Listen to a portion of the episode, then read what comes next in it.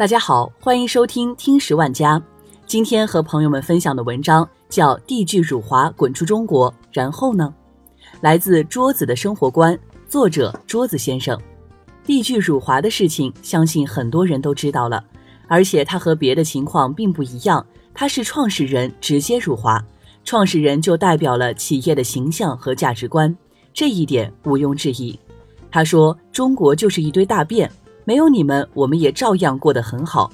中国这个无知又肮脏的土匪，这满满的对中国的侮辱性言论，让人差点以为中国人跟他有什么血海深仇。于是，中国明星集体抵制地剧，中国模特集体罢工。这时，地剧的高层慌了，竟然无耻地说创始人被盗号了。那个骂人的不是他。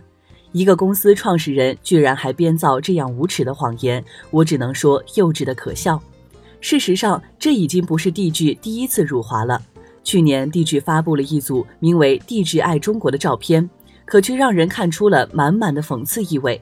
用美丽的品牌模特和一位中国阿婆对比，这凸显的是你们爱中国。为什么我只看到了丑化和嘲讽？把普通中国女孩和妆容精致的模特同框，又是何用意呢？可能你们又会编造谎言，说这只是偶然，全部选在中国的标志性地方——天安门广场、长城。你说是偶然，骗小孩子呢？你们在日本拍的怎么是这样呢？还有什么用小棍子一样的餐具吃我们伟大的玛格丽特披萨饼？这也是偶然。很多时候，我总在想，为什么这些企业胆敢公然辱华？就是因为他们笃定了，无论他们怎么辱华，这对他们的销量来说完全没有影响。他们相信，无论他们有多恶劣的行径，中国消费者依旧会乐此不疲地在购买他们的产品。他们觉得中国人就是爱慕虚荣的群体，就是人傻钱多的代表，骂几句又怎么样？在过了几个月之后，照样有中国人拿着钱排着队来购买自己的产品。对待这样的群体，他们根本不会尊重。还记得奢侈品牌巴黎世家之前的辱华事件吗？事情的起因是这样的：巴黎世家发售老爹鞋，一位中国阿姨排队的时候被五个外国人插队，阿姨指出来之后，其中一个外国人动手推了阿姨，作势要打她。阿姨的儿子冲过来维护妈妈，结果一帮人动手揍阿姨的儿子。然而令人恶心的是，明明错的是外国人。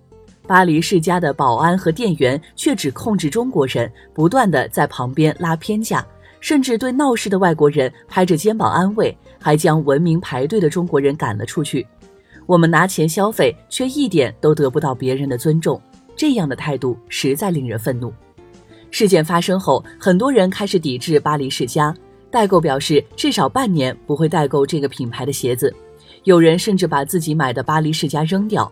中国作为这些奢侈品的消费大国，经历了这些事情之后，巴黎世家的销售应该一落千丈了吧？然而并没有。在巴黎世家2018年第一季度的财报中，亚太市场销售额同比增长百分之四十二点二，而这大大受益于中国销售区域的稳定增长。就连日本市场零售销售额同比增长的百分之三十三，这里面有很大一部分原因是中国游客在日本购买巴黎世家造成的。你看，巴黎世家的销售额不但没有减少，反而比之前更好，而这其中很大部分还是归功于中国消费者，这脸打得真痛。也就是说，我们一边在抵制，一边却在大肆购买，为他们的销售额做出了更多的贡献。可是恕我直言，这样的时尚我真的欣赏不来。这丑破天际的巴黎世家洞洞鞋，你告诉我这是潮流？这中国农民工人手一个的编织袋，每年春运的标配，你告诉我要一万七？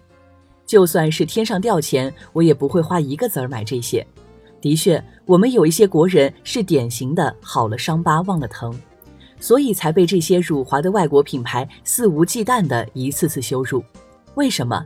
因为他们吃准了我们还是会继续消费，所以他们赚着中国人的钱，还骂着我们傻。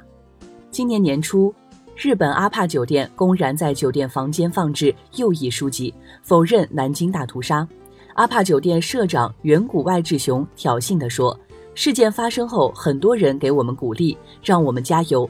日本是一个言论自由的民主国家，绝不会屈从于那些没有言论自由的国家，没有撤出的想法。这番言论引发了中国国内一致声讨。中国国家旅游局要求所有出境旅游企业和旅游电商服务平台全面停止与该酒店的合作，下架所有该酒店的旅游产品及相关宣传广告。远古外志雄的一句话，瞬间点燃了国人的怒火。几个月后，人们就忘了。能记着的只有阿帕酒店的名字，我们也能凭借此事件刷出的知名度弥补亏损，一语成谶。十一月十二日，一位姓王的网友在中国的一些网站上搜索关键词“阿帕”的时候，居然发现这所公然辱华的酒店又悄悄上架了。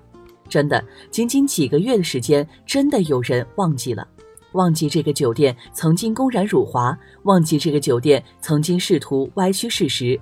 忘记这个酒店的社长对某些中国人做出的判断。如果我们默认平台的这种做法，也许过不了多久，这个酒店就会住满中国人。在他们满心欢喜地享受日本的美食和美景时，殊不知有人躲在暗处看着他们轻蔑地笑。你看吧，说着抵制抵制，还不是乖乖送钱上门？而我们所有声势浩大的声讨和抵制，在这些人看来，就是闹了一个笑话。反正你们最后还是会回来的，反正中国人就是没有骨气。这次的地剧辱华事件，我们抵制他，逼迫他取消了一场秀，让他滚出中国。然后呢？会不会像巴黎世家和阿帕酒店一样卷土重来？会不会再次挑衅国人的底线？我希望不是。我希望这次的事件对我们是一个警醒，不只是像一阵风刮过就悄无声息。要玩就玩狠一点，直接从中国市场消失，让这种丝毫不尊重我们、把中国人当做韭菜一波一波收割的企业彻底凉凉。我们不是没有过成功的例子。韩国不顾中国的反对，公然部署萨德。事件发酵后，由中国驶往韩国的游轮一度销声匿迹。韩国苦等一年之后，终于再次迎来了中国游轮。可他们乐观的估计，有三千六百名中国游客的游轮上，只有少得可怜的十人，并且这十人表示不会下船。受国人抵制，二零一七年韩国乐天在中国的销售额十分惨淡，一个月内甩卖九十三家中国门店，几乎以溃败的姿态在中国市场大撤退。当初他们也曾叫嚣，只要价格压得低，中国人就会来买。这一次，他们看走眼了。同理，对待地质和巴黎世家，我们也可以用这种方式让他们退出中国市场。这次事件发生之后，地质称为“屎牌”。众所周知，奢侈品最在乎的就是尊贵感，而让它成为“屎牌”，就是我们对它最好的还击。至少在整个中国，大家都知道地质牛逼了。以后有谁提起这个牌子有多尊贵，你就直接抄哦，就是那吃屎的牌子吗？你看，有人穿驴牌，有人穿貂牌。你却穿屎牌，妥妥的受到鄙视。以后还会有谁去买他们家的产品？没有买卖，自然就不会有市场。为什么有很多外国企业辱华之后，依然在中国销量不错？说白了，就是我们一部分国人崇洋媚外的心理在起作用。即使他们看不起我们中国人，依然觉得他们的产品是高贵的。只有真正在我们的心中，在我们的骨子里觉得那些辱华的企业的产品就是屎牌，就是狗屎，他们才会觉得，嗯，中国人有骨气，的确不一样。我们的国家是什么？就是我们自己的亲生父母。平时我们可能会偶然吐槽一下他们，抱怨一下他们，但是容不得他们在别人的面前受到一点伤害。要是他们受到一丝一毫的打骂和羞辱，我们就会和他们战斗到底。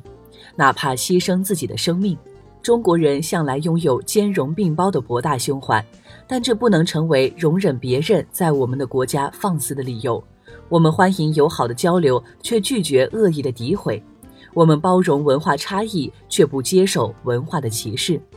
我们应该明白，即使我们的国家经济发展的这么强盛，还是有很多外国人看不起我们。一个卖衣服的尚且都能如此嚣张，我们国人是真的应该做一些事情，最起码要认真的抵制这种产品。我们说这样的品牌公然辱华就是自取其辱，那么我们这一次就要认真起来，一切妄图挑战我们底线的人，请通通滚出中国市场。好了，这就是今天的节目，感谢您的收听，我们下期再见。